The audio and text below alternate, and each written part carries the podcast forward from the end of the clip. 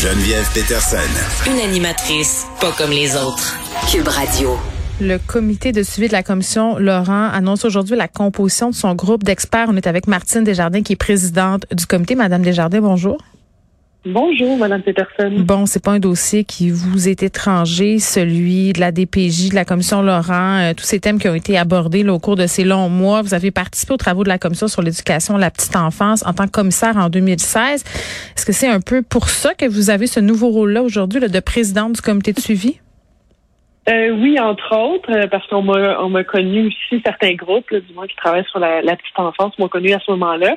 C'est aussi euh, parce qu'ils cherchaient quelqu'un, parce que, bon, vous l'avez vu, là, quand même, la composition du comité, c'est 24 personnes, autant d'expertise, d'expérience, et on avait besoin de quelqu'un pour euh, essayer de, de présider tout ça, donc s'assurer que tout le monde puisse parler, euh, qu'il comprenait bien les règles d'assemblée.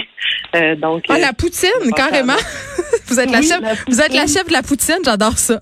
la procédure. Oui, exactement. Mais c'est correct, ça en prend. C'est ça parce que euh, on, va se le dire là, euh, autour de la table, il y a énormément d'expertise euh, et c'est ça. Je peux pas, je peux pas me mesurer à ça. J'ai pas fait d'études spécifiquement sur la loi de la protection de la jeunesse ou encore j'ai pas d'expérience non plus terrain. Donc vraiment, mon rôle est vraiment là pour la conciliation, la médiation. puis c'est quelque chose évidemment, je pense que j'ai prouvé dans le passé que j'étais capable de faire. Donc c'est pour ça que j'ai dit, j'ai dit oui évidemment la cause aussi qui me rejoint. On se le cachera pas là. Je veux dire, je pense que c'est la commission Laurent, ses recommandations, ça a quand même fait l'unanimité, même à l'Assemblée nationale, dans la population. Donc, euh, je me voyais mal refuser euh, quelque chose qui était aussi profondément ancré dans mes valeurs. Bon, euh, puis tu sais, j'ai envie de, vous dire, Madame Desjardins, l'affaire qui, qui qui est vraiment au cœur de tout ça, qui, qui préoccupe le public, la citoyenne que je suis, la maman que je suis. On, a tous suivi ce qui s'est dit pendant la commission Laurent, euh, ce qui s'est passé avec la petite fille de Granby, c'est ce qui a donné lieu à la commission, je le rappelle, mais il y en a eu d'autres, des, des, histoires comme ça. Euh, on veut pas que ça soit tabletté, les, les recommandations de la commission Laurent. La confiance du public en ce moment, c'est un facteur fondamental. Elle est ébranlée, Martine. Euh, est-ce que, tu vous y pensez à ça? Est-ce que vous y pensez euh, à l'importance que ce comité-là pour la suite des choses, pour la confiance des gens, puis des jeunes aussi de la DPJ? Hein? Oui, tout à fait. D'ailleurs, ils sont présents, le comité des ex-placés, entre autres le collectif des ex-placés hum. qui, qui siège vu. experts. Exact. Puis il y, a, plein d'autres euh, experts également qui représentent aussi les jeunes. C'est important de ne pas juste avoir euh, les experts académiques, mais aussi les gens qui vivent ou qui ont vécu cette expérience-là de placement. Euh, donc, on a vraiment un ensemble. Mais oui, je, je l'entends. Puis c'est un peu la raison. La question qu'on nous pose souvent, c'est de dire, mais là, vous êtes là pour la prochaine année. Comment ça fonctionne? C'est à long terme. Puis oui, c'est à long terme parce que on ne sait pas, là, ça va prendre 4-5 ans. L'idée, c'est de ramener toujours au public l'importance de ce rapport-là, mm. de cette commission, de ces recommandations et de s'assurer qu'on poursuit l'avancée. Mm. On peut pas reculer. Il faut travailler sur la prévention. On peut pas reculer puis revenir avant, justement, le drame de la jeune fille à Granby. C'est pas possible, en fait, de, de, mm. de revenir. Il faut continuer de remettre ça à l'avant-scène, de dépoussiérer continuellement. Donc, c'est pour ça que le comité, je disais, oui, évidemment, on va regarder si les recommandations sont là, mais c'est aussi rappeler au public, rappeler également l'importance de, de cette mission-là. Euh, de faire attention à nos enfants au Québec là, si on n'est pas capable mais qu'est-ce que vous, je comprends mais qu'est-ce que vous faites concrètement? C'est quoi votre rôle? Chien de garde? Vous t'en donnez le gouvernement? Vous écarrez Lionel Carman? Qu'est-ce que vous faites? Moi je veux savoir là t'appelles-tu le gars puis tu dis-tu qu'est-ce qui se passe? Pourquoi ça avance pas? Ben, en fait, on va, on va euh, d'abord euh, identifier des indicateurs, évidemment, de réussite sur les différentes recommandations, parce que ce que le comité a, sorti, en fait, les, les commissaires ont sorti, c'est de dire tous les tous les chapitres sont interreliés, tout fonctionne ensemble. Puis c'est quand même assez exhaustif, là, 60 recommandations, 250 euh, moyens. Euh, donc l'idée, ça va être déjà de donner les indicateurs de c'est réussi, c'est pas réussi, c'est en processus. Là, il faut s'entendre sur qu'est-ce qu'on note, qu'est-ce qu'on voit. Et par la suite, on va rendre de façon publique. Ouais. ouais. Alors, ça sera pas juste au ministre ça va, qui va être en place. Puis là, on s'en va en élection, donc euh, ça va vraiment dépendre de qui va être là, là. Mais ça sera pas juste au ministre en place, ça va être à l'ensemble en fait des mm. Acteurs. Ça va être rendu public. Puis le but, c'est comme je disais, c'est oui de le rendre, de rendre accessible à tout le monde pour que euh, les gens aussi fassent leur propre euh, pression. Le comité n'a pas à faire de pression. On fait pas de lobby auprès du politique. Notre but, c'est juste d'être oui, mais c'est quoi votre relation? Pour regarder. Oui, mais avez-vous un canal de communication ouvert avec le gouvernement? Ça prend ça quand même. Oui, ouais, ben c'est sûr que notre objectif, c'est de travailler en collaboration. Ben oui de soumettre les éléments. Oui, oui, c'est clair. On n'est pas. C'est pour ça que tu sais, le terme chien de garde réfère à plus un genre de confrontation. Le comité de suivi ne veut pas aller là-dedans. Le, rapport de la, de la commission, c'est quand même quelque chose qui est consensuel. C'est qu'on veut juste poursuivre la collaboration puis s'assurer que les gens travaillent.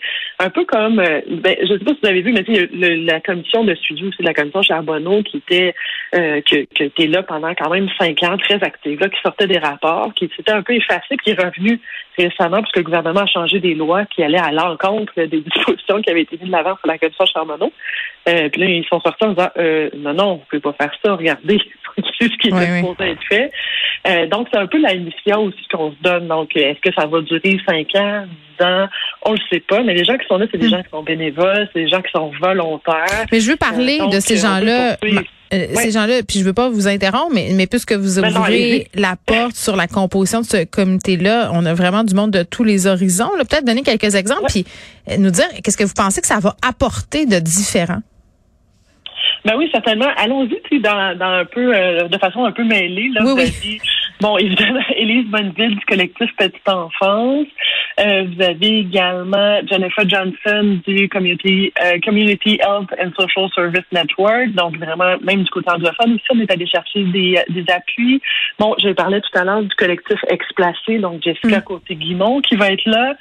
Euh, également, la Commission de la santé des services sociaux des Premières Nations du Québec et du Labrador. Je pense que c'est important. C'est un des, des pans aussi de la Commission Laurent.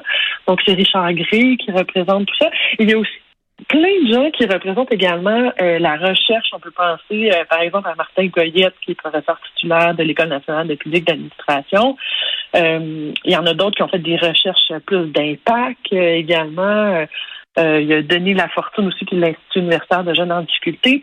L'idée de, d'avoir tout ce monde-là, c'est pas juste avoir euh, euh, la vision, évidemment, on va avoir la vision de la recherche quand on parle d'indicateurs, de mesures, etc., c'est important, mais aussi de l'autre côté, les gens qui vivent l'expérience ou qui le continuent de vivre, en fait, l'application aussi de la loi de la protection de la jeunesse au quotidien. Donc, quand on parle, par exemple, des centres des, centres des services sociaux, c'est important également. donc, il y a vraiment euh, je pense, avec ces 24 personnes-là. Et il y a aussi, évidemment, euh, les anciens commissaires là, qui, qui, veillent aux graines. oui, ben, ben, ça, je comprends. Puis, puis là, vous allez sortir votre premier bilan en novembre prochain. Exactement. Euh, et la raison pour laquelle novembre, ben parce qu'on va laisser passer des élections justement pour pas faire de la partisanerie avec un rapport aussi important puis de l'avenir de nos jeunes. Donc on va vraiment sortir en novembre, un peu plus tard évidemment que la, première année de, dépôt du rapport. Euh, mais c'est vraiment dans une perspective de se garder là, mm. euh, non partisan, puis de vraiment mettre le focus sur les recommandations. On pense que là, on a assez euh, tergiversé, donc il faut avancer. Madame euh, Desjardins, vous êtes présidente de la FPJQ, Fédération professionnelle des journalistes. je suis pas la présidente. Non? La DG, c'est très différent. Bon. je pense que dans, dans la tête des gens, là, euh, c'est pas une très grande différence, mais OK. Euh, c'est une très grande différence. Ben, c'est correct. C'est le porte-parole. OK. Ben, je vais quand même vous faire vous prononcer sur ce qui est sorti tantôt, là, une étude sur le cyberharcèlement dans le milieu de mm. l'information. Je parlais à un des co-auteurs de l'étude qui me disait, parce que quand même 264 journalistes qui ont été interrogés dans le cadre de cette affaire-là. Euh, puis quand je dis des journalistes, mais c'est aussi des animateurs, des animatrices, des chroniqueuses. Bon, on comprend le, le, topo.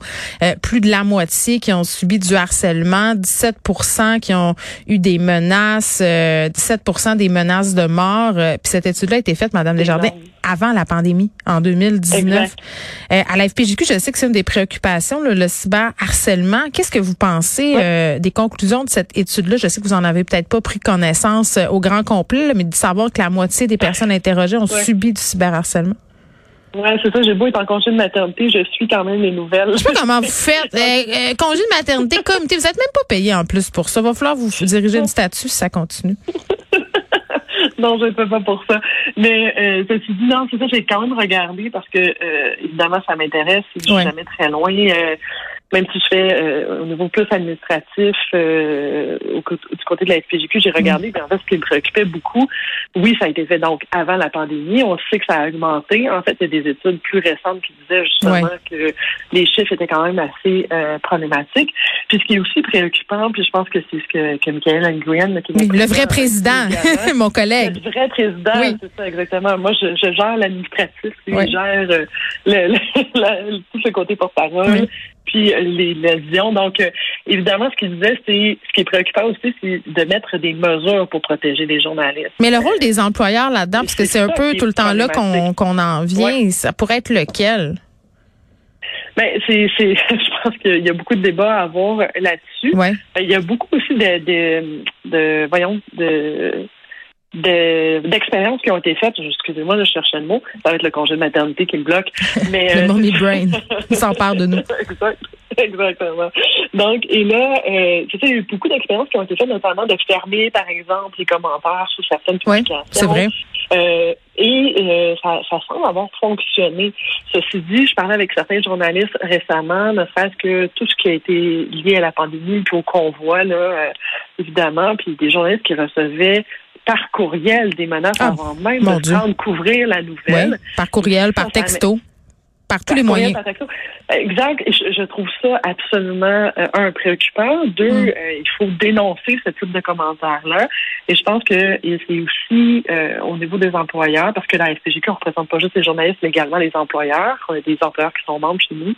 c'est aussi de donner des, des, outils, en fait, pour aider les gens avec qui ils travaillent, de leur donner des outils, c'est-à-dire de, de de pas les empêcher non plus de dénoncer. Ce qu'on s'est rendu compte beaucoup à la FPGQ, c'est les gens ont souvent peur de dénoncer pour être ciblés, surtout quand vous travaillez dans une région, à Montréal, ah, ben beaucoup de monde, mais quand vous êtes dans une région, puis vous avez, par exemple, vous avez fait cracher au visage, etc., si vous dénoncez, c'est rapide, en fait, pour vous identifier, vous cibler, puis que vous devenez encore plus une cible de, de prochaines attaques ou harcèlement.